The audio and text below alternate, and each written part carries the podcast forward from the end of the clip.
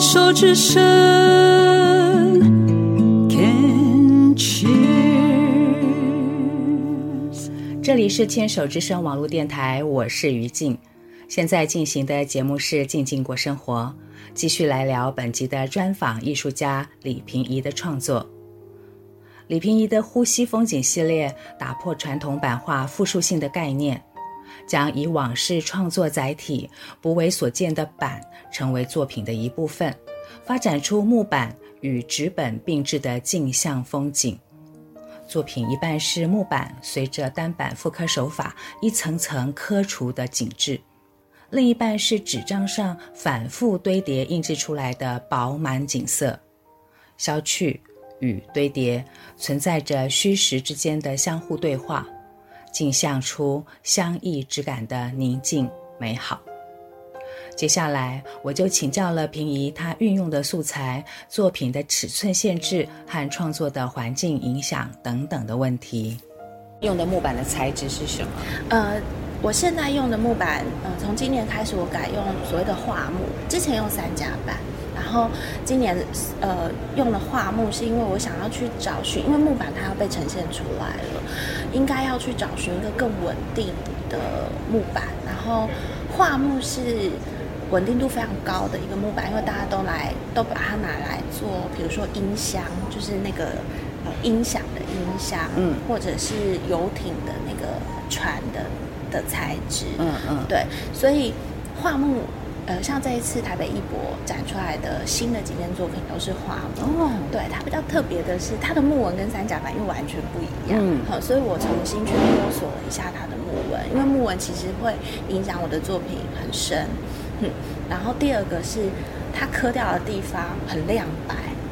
三甲板的颜色比较沉稳，然后三甲板的木纹其实我之前太熟悉了，所以我去对应那个木纹的时候，我很容易找出说，哎，这个这一块的这个部分是我喜欢的，然后我想要怎么样让它跟我的嗯构图有一个呼应。可是花木的木纹是对我也是一个新的挑战，它的木纹跟三甲板长得非常不一样，对，然后刻刻的质感也不一样，比较硬，对不对？对，樺木比较硬，哈，但是它那个亮白。的部分反而是我是很吸引我的，所以我这一次在呃有一些留下来的地方，我就做了刻意做了一些不对称的风景。我在印完之后，在木板上面那边多留了一些痕迹，就是比如说山的形，或者是呃不对呃跟这个印出来的纸本有些不对称，因为我觉得那个亮白的部分呃很特别。那所以你现在的机，因为机台的关系，所以你最大的一张可以印到全开。哎，对，我现在最大的一张就是全开。呃，个展那一次和这一次都有同样展出一件作品是海波浪，对，那是做台东都兰的一个海景。那件作品是我目前为止做过最大件的作品，其实它就是两个全开把它并起来。因为机台的大小的限制，所以我未来在呈现呃想要呈现更尺寸更大的作品，我可能都要用并的概念。可是呃那件作品在并的时候，就给我了一个新的构想，就它好像屏风，对，它刚好是那个四等份做出来可以做成一个屏风，所以未来我也在想说，我可能可以把它做成一个像立体的屏风。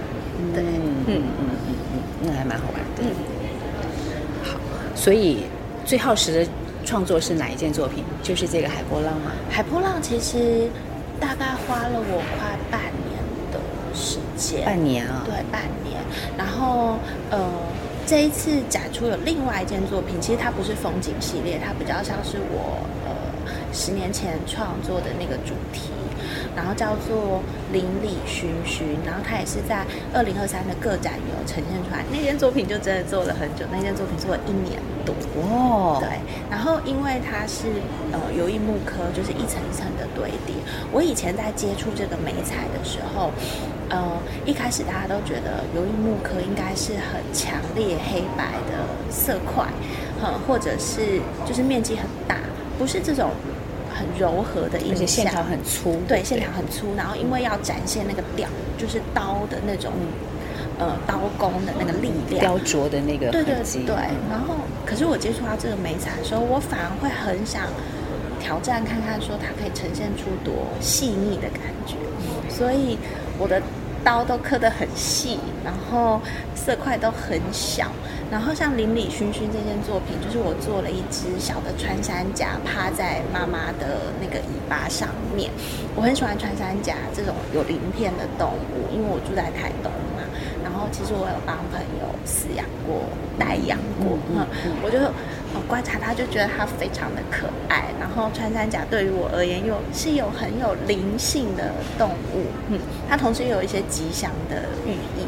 所以那件作品我做出来的时候，呃，因为它真的叠了非常多的层次，大概叠了三十几层，然后要等它干再印，干再印，就大概这样耗了我一年多的时间。然后它也是我第一次挑战这么大件，是做圆形的作品。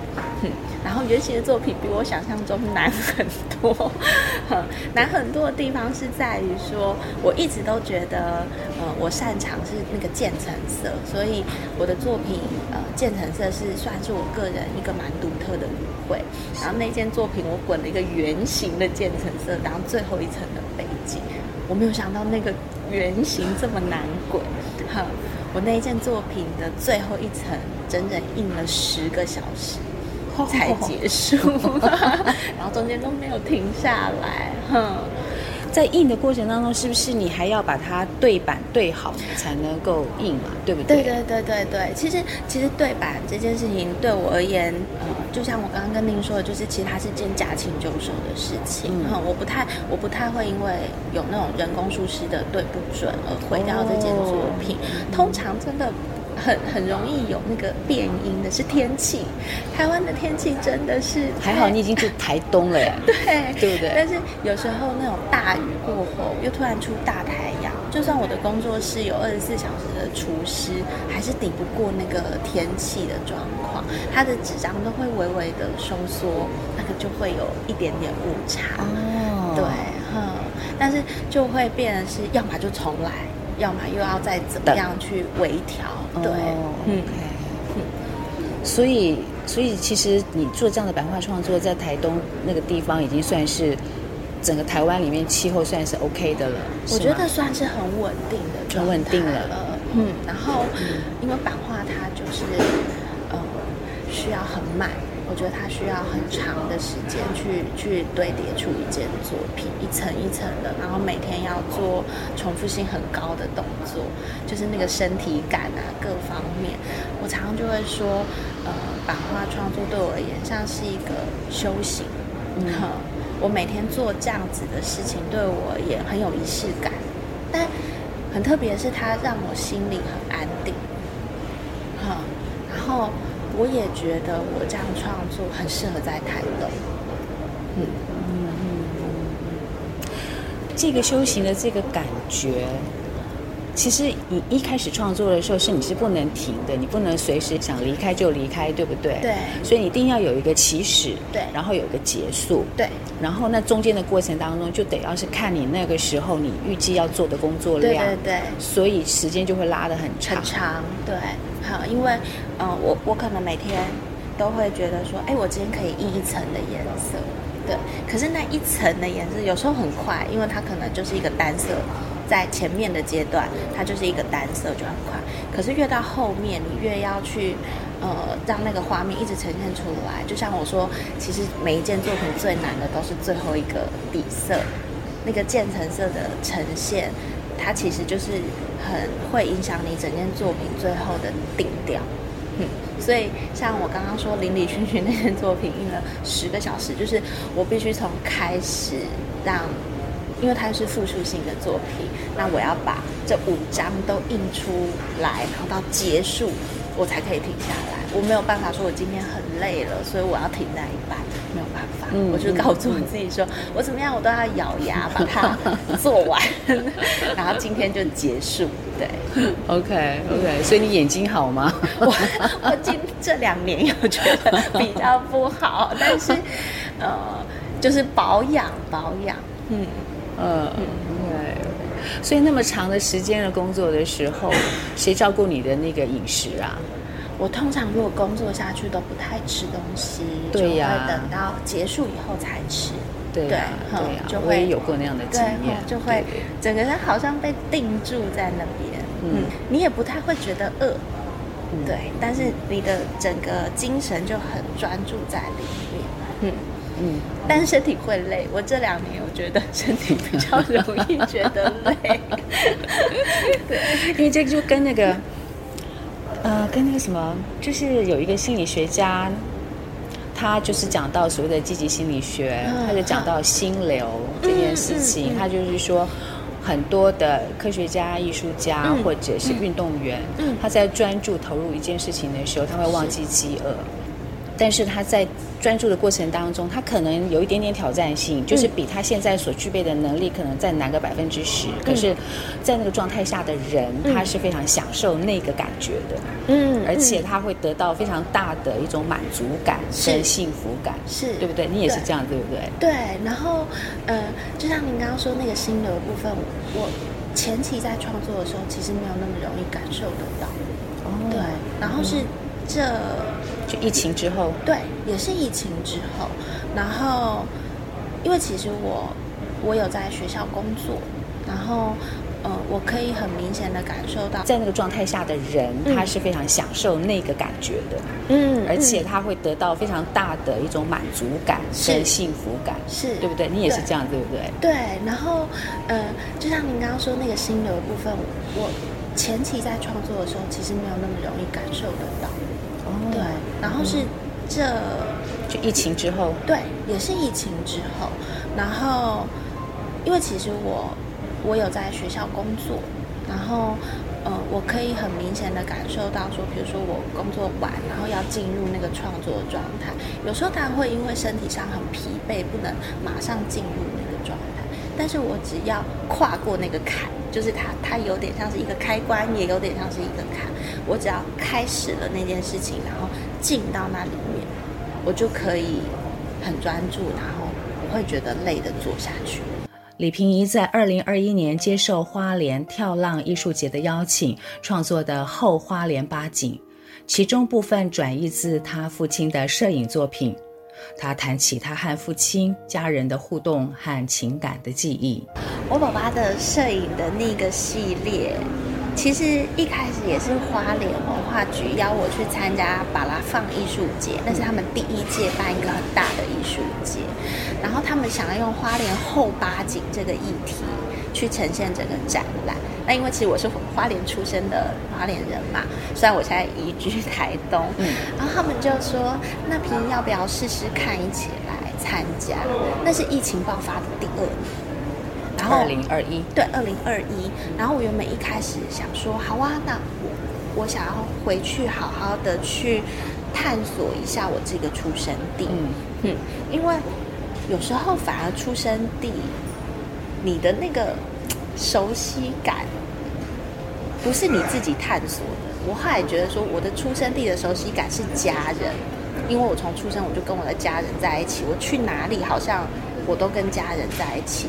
我少了的是那自主想要去探索这个土地的那个那个力量嘛。对，因为我都跟家人在一起。嗯，然后结果后来那个跟家人在一起的时候，有时候那个感官不会打开。对，不会，不会，他就是。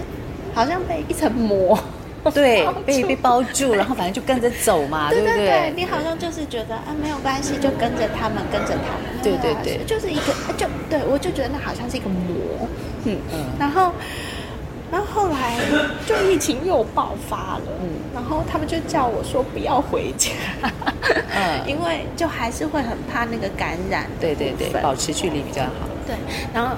因为，因为我们呃，因为我妈妈曾经也是罹患过癌症的，呃，然后呃，就是癌友。那我当然希望是越少接触，越对我的父母的身体是越好的，所以我就不回去啊。可是我又很焦虑，我心想说完蛋了，完蛋了，就是 我要怎么呈现这一次的展览？我想很久，我就觉得好，我要跟我爸爸聊聊，因为我爸爸是一个很喜欢摄影的。老摄影，你要说他是摄影师吗？他又会有点害羞。应该是说，呃，就是老舍友。那他其实拍了非常多花莲的景色，嗯，然后他有时候又很害羞跟别人分享。他有办过个展吗？没有，因为我每次跟他说，那不然来办个展，他又会很害羞这样子。哦、然后，但是他也是花莲摄影协会的一员。然后我想了很久，我就心里想说，我想要透过他的眼睛来再去诠释我记忆里面的花莲，嗯、因为我的记忆的花莲其实就是跟家人在一起。那花莲对我而言就是家乡。嗯，那透过爸爸的作品，其实他的作品就是他常常带我们去玩的那些地方，然后我再去呃堆叠我的记忆，把它呈现出来。嗯，对。虽然那个不是一个自我探索的过程，可是那个是对我跟家人重新建立一个关系的过程。因为其实我一直以来都很不喜欢跟我爸爸讨论作品。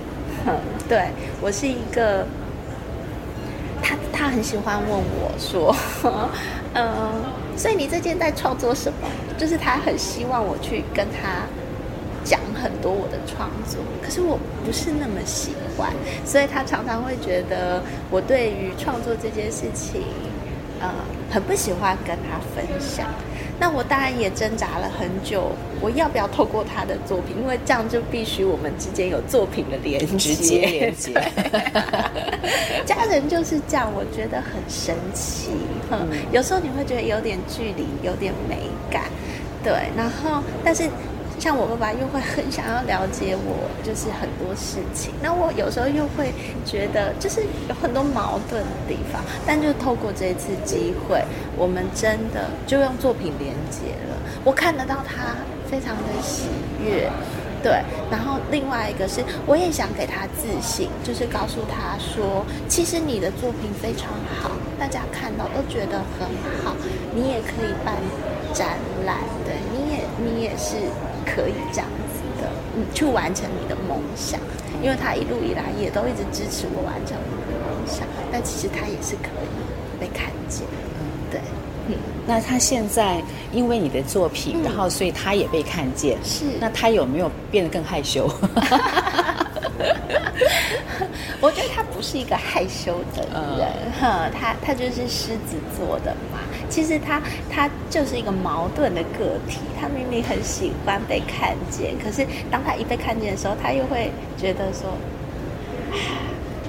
啊，不要不要啦，这样子。要拱他，狮子要拱要拱他，对，狮子说要拱他，对，对，就是这样。哼，但他现在他还是每天都会去去拍摄。很多东西啊，然后跟我们分享，然后在他的脸书上分享。我觉得这这对他而言，也是他的艺术，就是也是他的生活，也是他的艺术创作。策展人庄伟慈表示，李平怡的作品，无论是转译自父亲的风景摄影，或是源自于个人对自然的观察感受，他的创作揭示出永恒的自然景观在其版画中如何成为了艺术的模型。自然景观与私人记忆。以艺术的姿态永存于作品之中。